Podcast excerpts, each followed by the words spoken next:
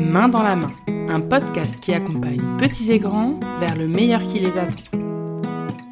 Hello, je suis Marie Trabada, éducatrice de jeunes enfants et professionnelle de la petite enfance depuis plusieurs années. Dans ce podcast, je parle de plein de sujets autour de l'accompagnement des enfants. Alors que vous soyez parents, futurs parents, professionnels de l'enfance ou de la petite enfance, ou simplement parce que ces sujets vous intéressent, bienvenue. Ce podcast est sûrement fait pour vous j'ai vraiment à cœur d'aborder, d'expliquer, d'échanger sur les divers thèmes qui touchent à l'accompagnement et à l'éducation des enfants. En solo et avec des invités, les épisodes ont pour but de vous informer et de vous guider, mais aussi de nous décomplexer tous ensemble dans nos échecs et dans nos failles.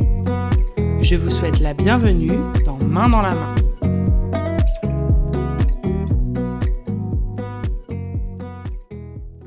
Bonjour et bienvenue dans cet épisode. J'espère que vous allez bien. Nous nous retrouvons aujourd'hui pour un épisode sur un thème qui fait partie des fondamentaux de l'accompagnement des enfants, le jeu. Nous allons aujourd'hui nous concentrer sur les jeux pour les enfants âgés de 0 à 3 ans. Quelle est la définition du jeu? Quelle place le jeu a-t-il dans la construction de l'enfant? Qu'est-ce qui est le plus adapté aux besoins et à l'âge de son enfant? Je vais tenter de répondre à toutes ces questions dans cet épisode. Je vous souhaite une bonne écoute.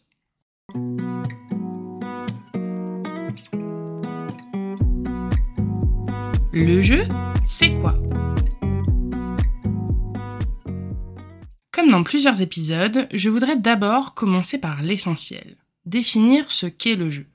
Si on cherche une définition dans un dictionnaire, Larousse par exemple, il nous propose différentes significations. Voilà sur quoi on va tomber. La première définition, activité d'ordre physique ou mental, non imposée, ne visant à aucune fin utilitaire et à laquelle on s'adonne pour se divertir. Définition 2. Activité de loisir soumise à des règles conventionnelles comportant gagnant et perdant. Définition 3. Ensemble de règles qui régissent un divertissement organisé. Et la 4. Un ensemble des éléments, des instruments nécessaires à la pratique d'un jeu. Le Larousse, il nous donne aussi un tas d'autres définitions, mais c'est ces quatre-là qui m'ont semblé le plus importantes et le plus appropriées aujourd'hui.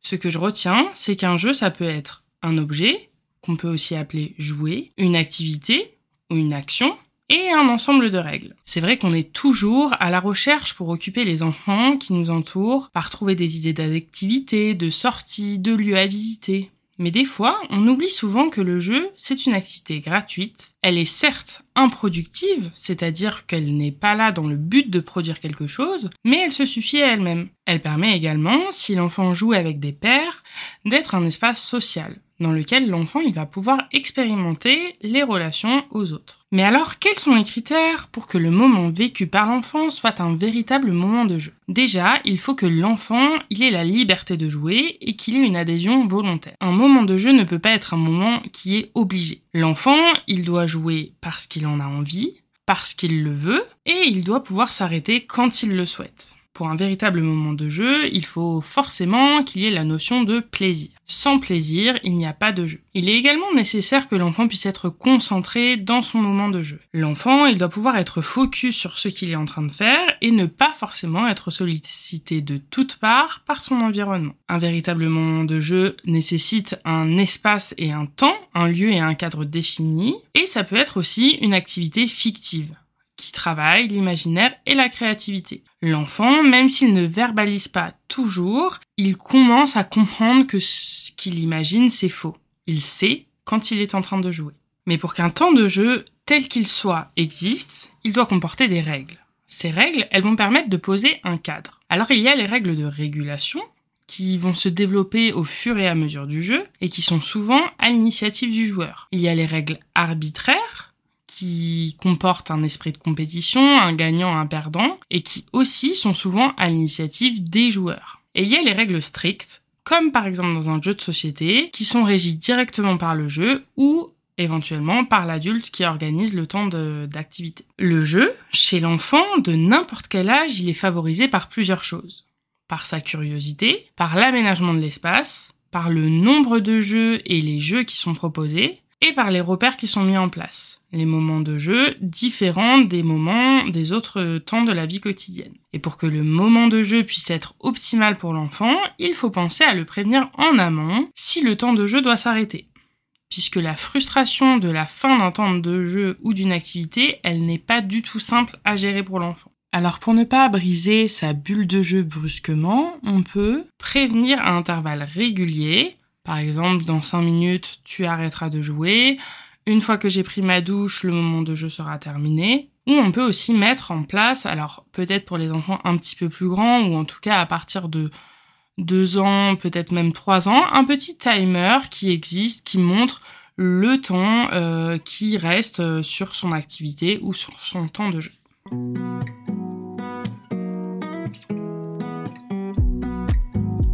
Les bienfaits du jeu.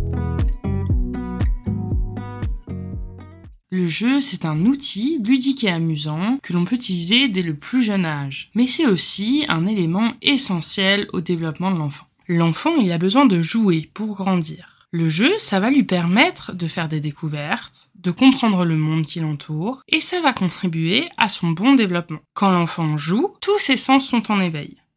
Dès son plus jeune âge, c'est en jouant qu'un tout petit va commencer à faire ses premiers apprentissages. Le jeu va permettre de travailler sur son développement moteur et sensoriel.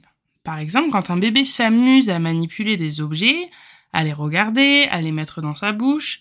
Il va découvrir les couleurs, les textures, les formes, les sons, les goûts.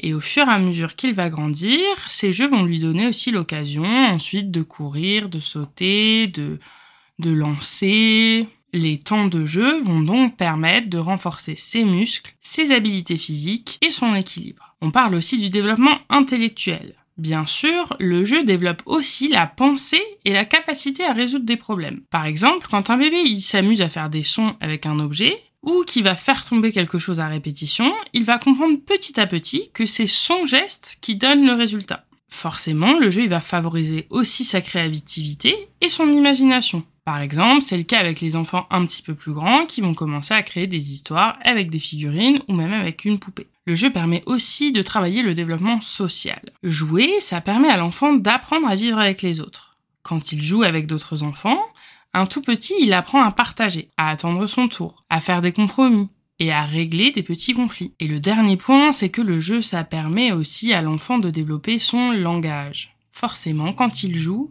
il apprend de nouveaux mots et il apprend à exprimer ses idées et ce qu'il a envie de faire avec le jeu. Le jeu, c'est aussi un outil qui permet de faire tiers dans la relation de l'enfant à l'adulte à son parent ou à celui qui s'occupe de lui. En fait, en jouant, l'enfant il va découvrir qu'il est acteur de ses mouvements et donc qu'il est capable un petit peu de faire seul. C'est le premier pas vers l'autonomie. D'ailleurs, quand un enfant joue, c'est qu'il exprime qu'il est en relation suffisamment sécure avec son environnement, avec le lieu et avec les adultes qui l'entourent. Par exemple, il est fréquent qu'un enfant qui intègre une crèche, lors du temps de familiarisation avec la présence d'un parent, l'enfant il est tout à fait en capacité de jouer, mais lors des premiers jours de prise en charge quand le parent n'est plus là, l'enfant ne se sent pas suffisamment sécurisé pour se mettre à jouer. Il va donc falloir patienter et attendre que l'enfant se sente le plus en sécurité possible. Le jeu, chez le tout petit, ça va se dérouler en plusieurs étapes. Dans un premier temps, on a ce qu'on appelle l'exploration ludique. L'adulte est à proximité physique de l'enfant et souvent il y a un plaisir partagé entre l'adulte et l'enfant. Par la suite, le bébé va commencer son exploration solitaire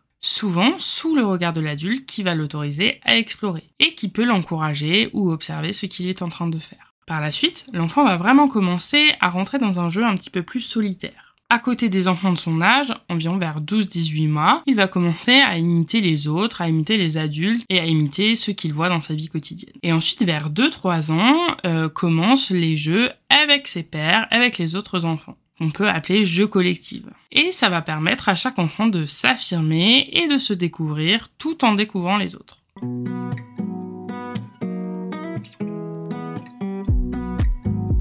Les différents types de jeux. Avant de vous commencer à vous détailler les différents types de jeux, il me semble essentiel de faire un petit rappel qui en fera sûrement sourire certains. Les jeux n'ont pas de genre et n'ont pas de sexe. Les filles et les garçons peuvent tout à fait jouer à l'ensemble des jeux proposés. Poupées, voitures, déguisements de princesse ou de chevalier, dînettes, cuisine, établis de bricolage.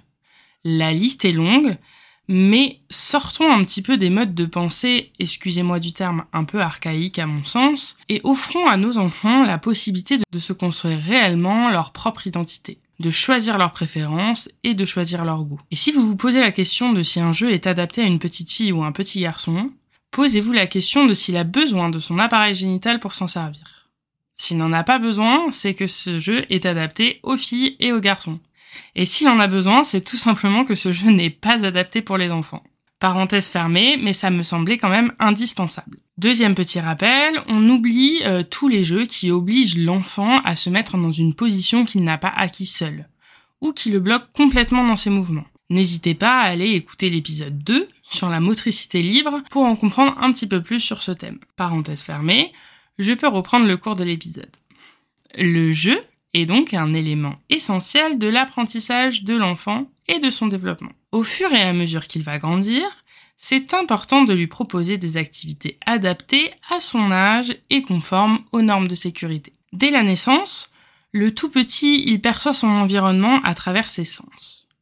Pour l'aider à prendre conscience de son corps et à le rassurer, c'est essentiel d'avoir un contact tactile, physique avec lui. On peut faire des petits jeux de chatouille, des petites caresses, des massages avec ou sans objet. Et on va pouvoir aussi laisser à sa disposition des jouets avec différentes matières. De la découverte sensorielle. Des tissus doux, rugueux, réfléchissants, différentes textures. Ça va permettre à l'enfant de découvrir son enveloppe corporelle et de comprendre le sens du toucher. Puisque l'enfant ne maîtrise pas encore ses gestes, sa bouche, c'est un moyen privilégié pour explorer. C'est donc important de le laisser goûter aux objets afin qu'il se les approprie. Et au fur et à mesure qu'il grandit, le champ de vision du nourrisson, il va s'élargir et son audition va se développer. Pour favoriser son éveil et son développement, on peut très bien chanter des berceuses, euh, des comptines avec des gestes ou avec des signes de la langue des signes française et avec des marionnettes. Ça va bien sûr l'encourager et favoriser son éveil. Alors pour les types de jeux, on va commencer par les jeux moteurs. Avant un an, un bébé y découvre et il explore son corps. Il bouge pour vraiment le plaisir de se mouvoir et de découvrir ce qu'il peut faire avec son corps. Il va commencer à comprendre qu'il contrôle son corps et ses déplacements. Il est dans la découverte de son enveloppe corporelle et de sa motricité. On le laisse donc découvrir ses mouvements et ses positions par lui-même. Il n'a pas besoin de jeu pour stimuler les mouvements de son corps. Entre 1 et 2 ans, l'enfant il va découvrir petit à petit la marche, puis il va apprendre de nouvelles façons de se déplacer. Lors de l'acquisition de la position debout, puis de la marche, vous pouvez encourager l'enfant à se lever en disposant des jeux à sa hauteur, sur une table basse, sur une table de nuit par exemple. On peut également proposer un chariot de marche, mais uniquement si l'enfant est déjà capable de se mettre debout et de s'appuyer dessus seul sans l'intervention de l'adulte. Il va également découvrir le plaisir de lancer. Alors on n'hésite pas à lui proposer des balles et des ballons pour répondre à cette envie et à ce besoin. Vous préférerez, je suis sûre, qu'il lance une balle plutôt que le tout nouveau jouet en bois que vous lui venez de lui offrir. Une fois que l'enfant il a bien acquis la marche, il peut commencer à utiliser des jouets à chevaucher, comme euh, des petites motos, des chevaux à bascule, des voitures sur quatre roues, et même une draisienne. Ils vont expérimenter seuls leur équilibre petit à petit et en prenant de la vitesse. Entre 2 et 3 ans, l'enfant va encore plus expérimenter sa motricité. Il sera très heureux de crapahuter dans les modules de parc avec vous. Dans les crèches, des structures de motricité, des blocs moteurs sont souvent à disposition des enfants. Et à la maison, on peut faire des petits parcours de motricité avec ce que l'on a. Un canapé, un pouf, une table, une chaise, des cartons, des boîtes à chaussures, des coussins, des draps, des couettes, des ballons, des cordes, des élastiques, des cerceaux. On a forcément ce qu'il y a à la maison pour créer un petit parcours de motricité pour son enfant. On peut faire de jolies choses avec ce que l'on a chez soi. Nous allons ensuite parler des jeux de manipulation. Avant un an, un bébé s'amuse à toucher les objets à sa portée. Il va les découvrir aussi en les mettant dans sa bouche, en les secouant et en les frappant ensemble. Un bébé, il explore son environnement et il développe ses sens à une vitesse impressionnante. Le jouet proposé doit pouvoir stimuler la vue par des couleurs vives, des formes originales, l'ouïe par des bruits, de la musique, de la parole, et le toucher par des matériaux différents à caresser. Cependant, vigilance. On essaie quand même qu'un jeu ne stimule pas plus de deux sens à la fois. Alors on évite les jeux hyper colorés avec de la lumière, du son et des textures différentes à manipuler. Le bébé il risque d'être tellement stimulé qu'il ne va pas forcément intégrer ce qu'il se passe. À cet âge-là, à peu près, l'enfant il joue seul et il ne montre pas beaucoup d'intérêt à aller vers les autres enfants. Bien sûr, avant un an, on peut proposer des portiques. Mais je vous les conseille uniquement si votre enfant ne se retourne pas, parce que sinon ça risque d'empêcher ses mouvements. On peut lui proposer également des petits hochets, des bouteilles sensorielles, des tapis d'éveil, tous les jeux qui peuvent être suffisamment légers pour que l'enfant puisse les tenir dans sa main et qui lui donnent envie de les manipuler, de les toucher, de les secouer. C'est intéressant d'avoir des jeux de différentes textures et de différentes formes pour encourager l'enfant à les découvrir. À partir de 6 mois, les jeux de manipulation, ça peut l'aider à développer ses compétences et sa motricité.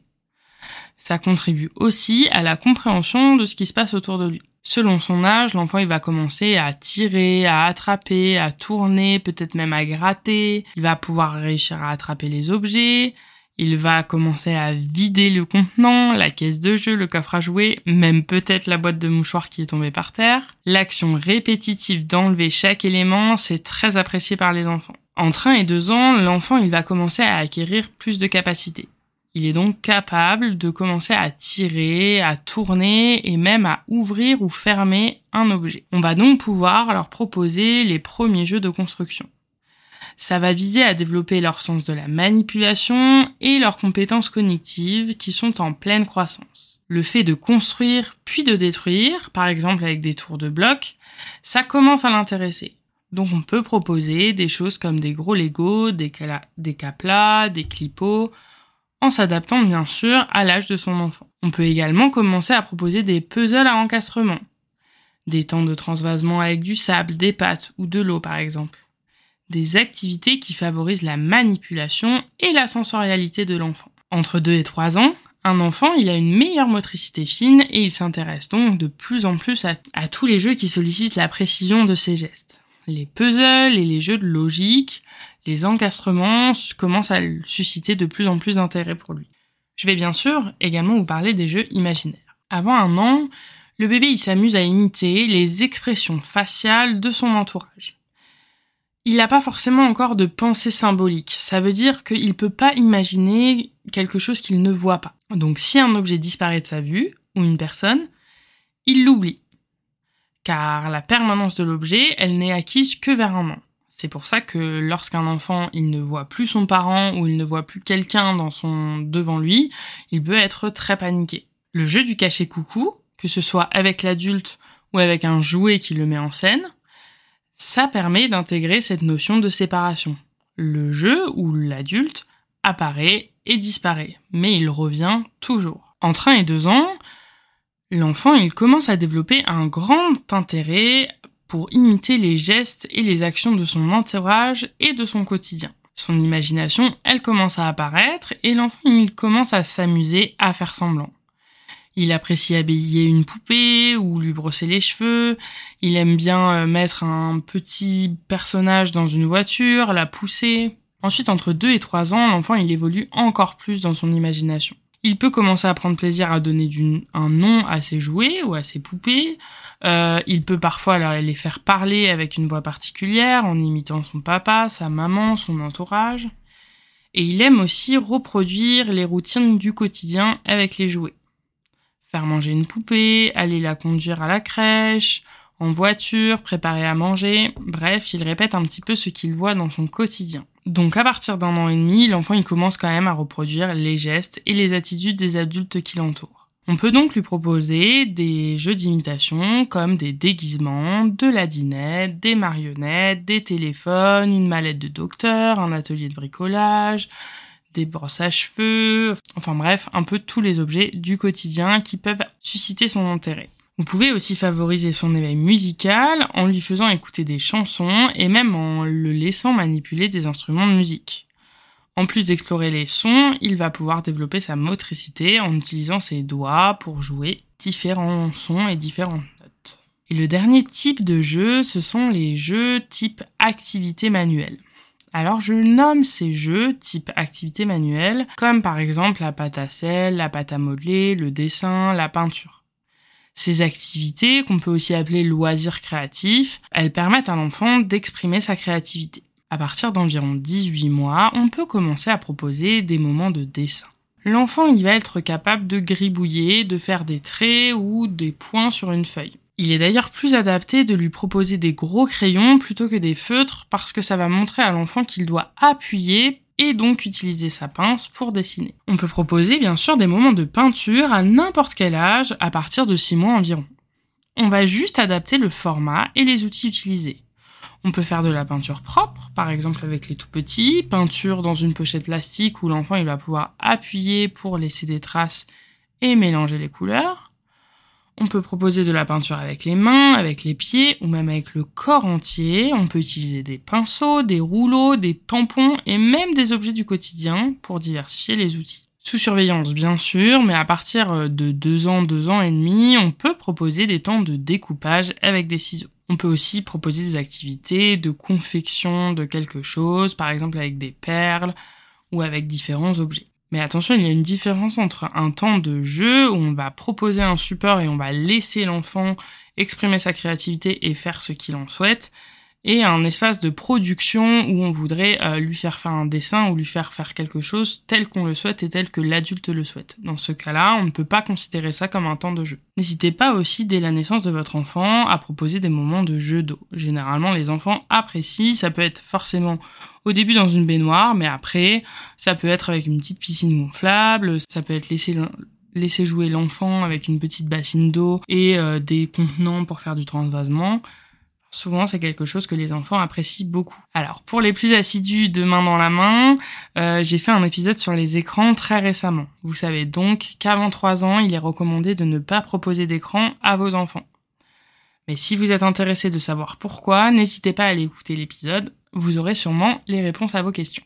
Forcément, vous imaginez bien, je n'ai pas cité tous les jeux possibles, les boîtes à formes, les ardoises magiques, les voitures, les premiers jeux de société, les lotos, les dominos. Les différents jeux sont très nombreux et très diversifiés. L'important, c'est de les adapter à l'âge et aux besoins de votre enfant.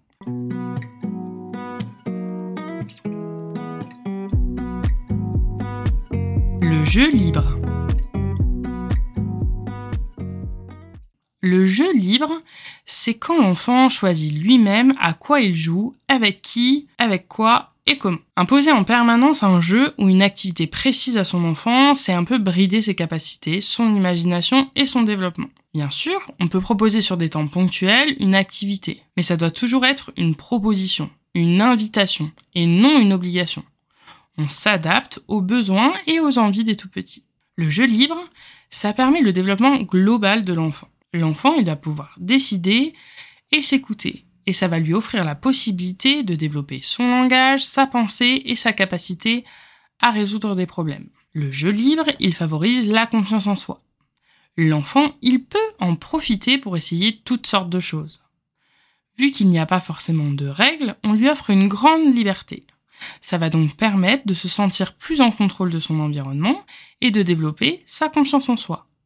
Il apprend à mieux se connaître et à découvrir ce qui l'amuse, ce qu'il aime et ce qu'il n'aime pas. Ça va forcément permettre aussi de développer ses habiletés sociales.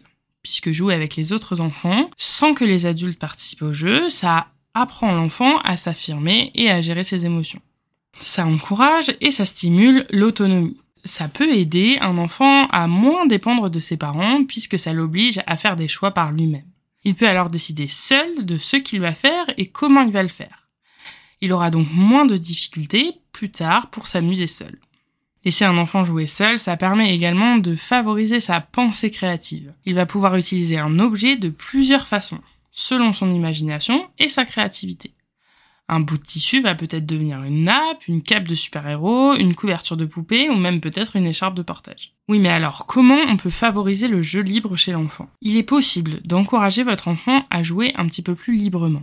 Déjà, on essaye de ne pas remplir sa journée de A à Z avec des choses programmées. Et ça d'ailleurs, c'est pour n'importe quel âge. On essaye de prévoir des moments dans la journée où rien n'est organisé, où il aura l'occasion de s'occuper seul. C'est parfait d'ailleurs au moment de la préparation des repas ou des devoirs des plus grands par exemple. Comme d'habitude, la communication c'est une des clés. On va verbaliser sur le moment qu'il va passer et on peut lui poser des questions après son jeu pour savoir ce qu'il fait et lui montrer que ça vous intéresse. Surtout, on lui laisse du temps. Et on ne vient pas le perturber dans son jeu toutes les deux minutes en l'interpellant sur ce qu'il fait. Ça pourrait briser ce moment d'imagination et de créativité. S'il a besoin de vous, il viendra vous solliciter. Et s'il vous intègre dans son jeu, vous pouvez le rejoindre si vous êtes disponible bien sûr. Vous pouvez très bien être à côté de lui et montrer votre présence tout en faisant autre chose. Bien sûr, on laisse l'enfant jouer seul dans un espace adapté et sécurisé avec à sa disposition différents jeux pour qu'il choisisse de lui-même ce qu'il a envie de faire.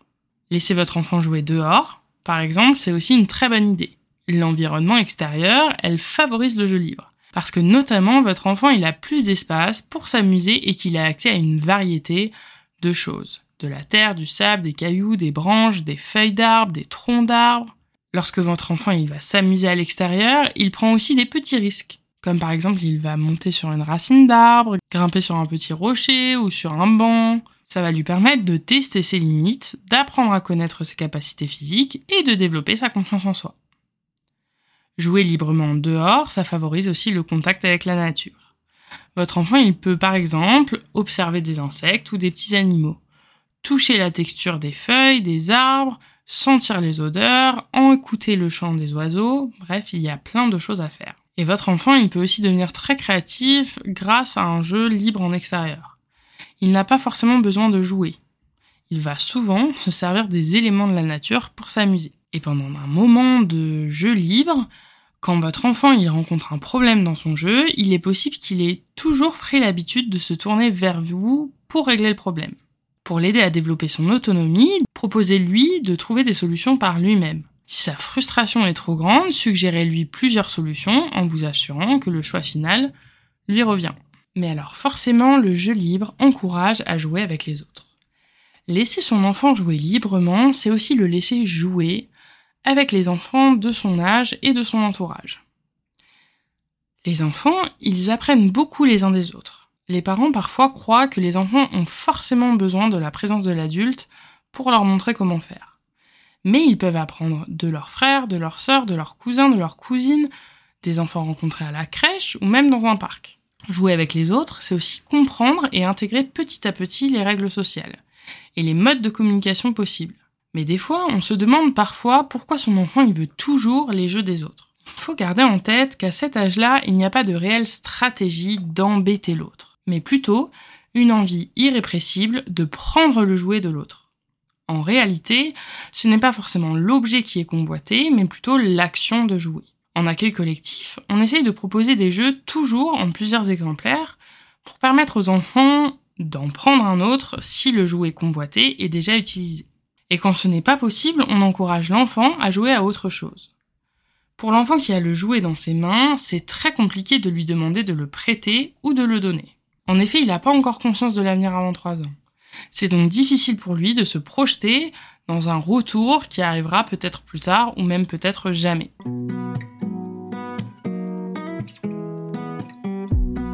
Aménager l'espace de jeu de l'enfant. Il est possible de réfléchir à l'aménagement de l'espace, que ce soit à la maison ou dans un lieu d'accueil. Le premier point, c'est qu'il est important d'adapter les jeux au niveau de développement de l'enfant.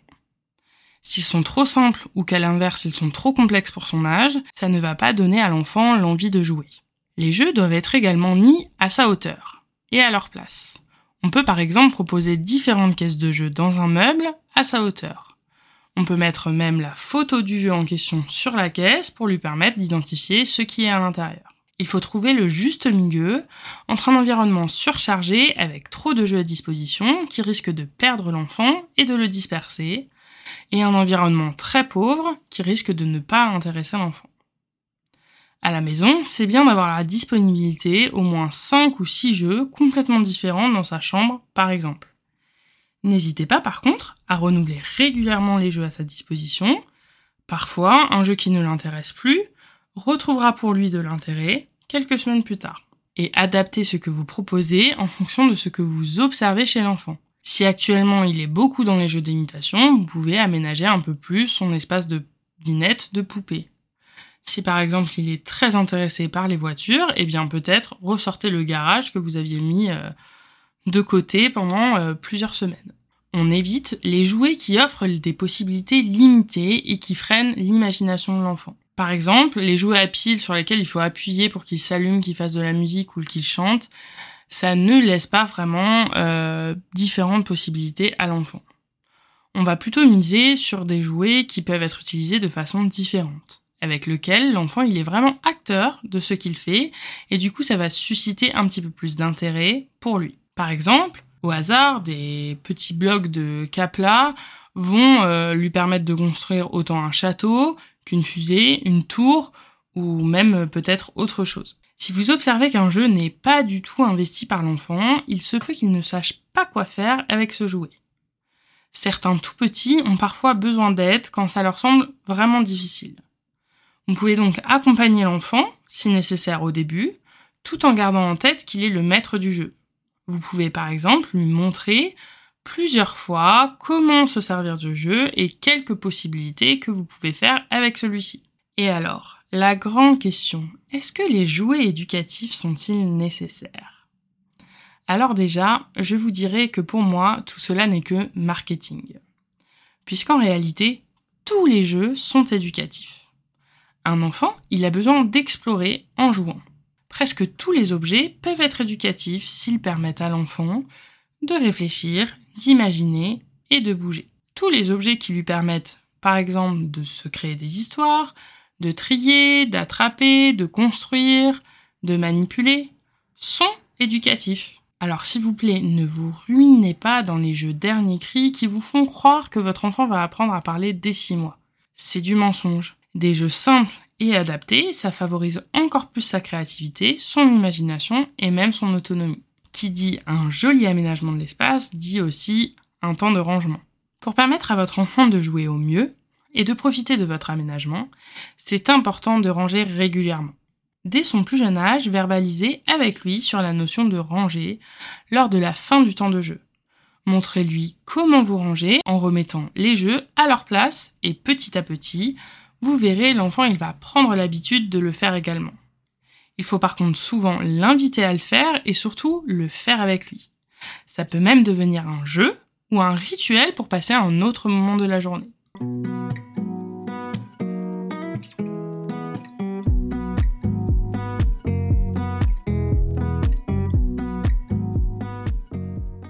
Et voilà, nous avons abordé ensemble, au cours de cet épisode, ce qu'est un jeu et la place qu'il a dans la vie des enfants. Je pense qu'il est important de se rappeler que jouer est une activité naturelle et stimulante. Elle permet à l'enfant de se développer, de poursuivre ses acquisitions et elle est indispensable pour sa construction et son bien-être. C'est donc important de laisser du temps aux enfants pour jouer et explorer à leur rythme. J'espère sincèrement que ça vous a plu, que ça vous a intéressé et peut-être même appris certaines choses. N'hésitez pas, comme d'habitude, à me faire vos retours, à me poser des questions sur ce thème ou même à me suggérer des futurs thèmes en me contactant sur les réseaux sociaux ou par mail. Un grand merci pour votre écoute. Je vous dis à très bientôt. Ciao ciao et voilà, c'est la fin de cet épisode. Un grand merci à toi de l'avoir écouté jusqu'au bout, j'espère vraiment qu'il t'a plu. Si c'est le cas, n'hésite pas à t'abonner sur l'application sur laquelle tu es en train de m'écouter pour ne rater aucun épisode. En t'abonnant, tu retrouveras tous les premiers jeudis du mois un nouvel épisode à partir de 6h du mat. Et parfois, quelques épisodes en bonus. Et si tu veux partager un petit peu plus de cette aventure avec moi, tu peux également me suivre sur les réseaux sociaux en tapant Main dans la main podcast. Tu retrouveras tous les liens dans les notes de l'épisode. Et si le cœur t'en dit, tu peux noter ce podcast, me laisser un commentaire ou le partager autour de toi. Vos retours sont hyper importants pour moi et en plus ça m'aide beaucoup à me faire connaître. Je te dis à très bientôt, prends soin de toi, ciao ciao